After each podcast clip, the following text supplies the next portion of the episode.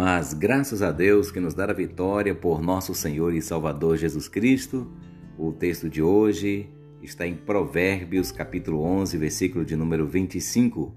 O generoso prosperará, quem dar alívio aos outros, alívio receberá. Provérbios, capítulo 11, verso de número 25. A coisa surpreendente na história sobre o alimento para aquelas cinco mil pessoas é como o milagre foi feito.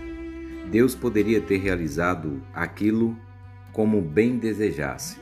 Poderia ter chovido pão do céu, mas ele o fez através de meios naturais. O sobrenatural trabalhou através do natural. Jesus disse aos discípulos que dividissem a multidão em grupos de 50 e 100 em seguida, a Bíblia nos diz: tomando os cinco pães e os dois peixes, e olhando para o céu, deu graças e partiu os pães.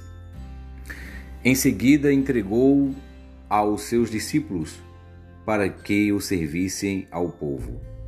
E também dividiu os dois peixes entre todos eles. Evangelho de Marcos, no capítulo 6, versículo de número 41. Os discípulos continuaram a distribuir a comida e ela se multiplicava enquanto eles a repartiam.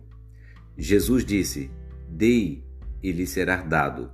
Uma boa medida, calcada, sacudida e transbordante, e será dada a vocês. Pois a medida que usarem também será usada para medir vocês.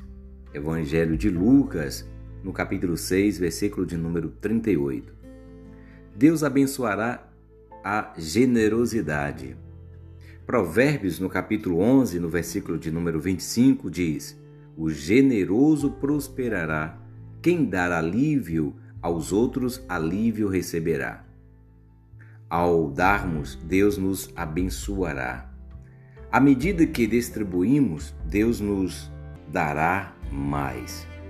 No Evangelho de Mateus, no capítulo 14, versículo de número 20, oferece detalhes sobre a alimentação dos cinco mil.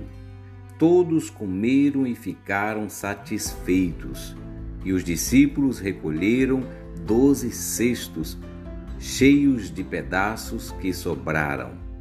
Jesus deu-lhe mais do que o necessário. E isso nos lembra que servimos a um Deus generoso. Você está disposto a passar adiante o que Deus lhe deu? Ou prefere agarrar tudo isso?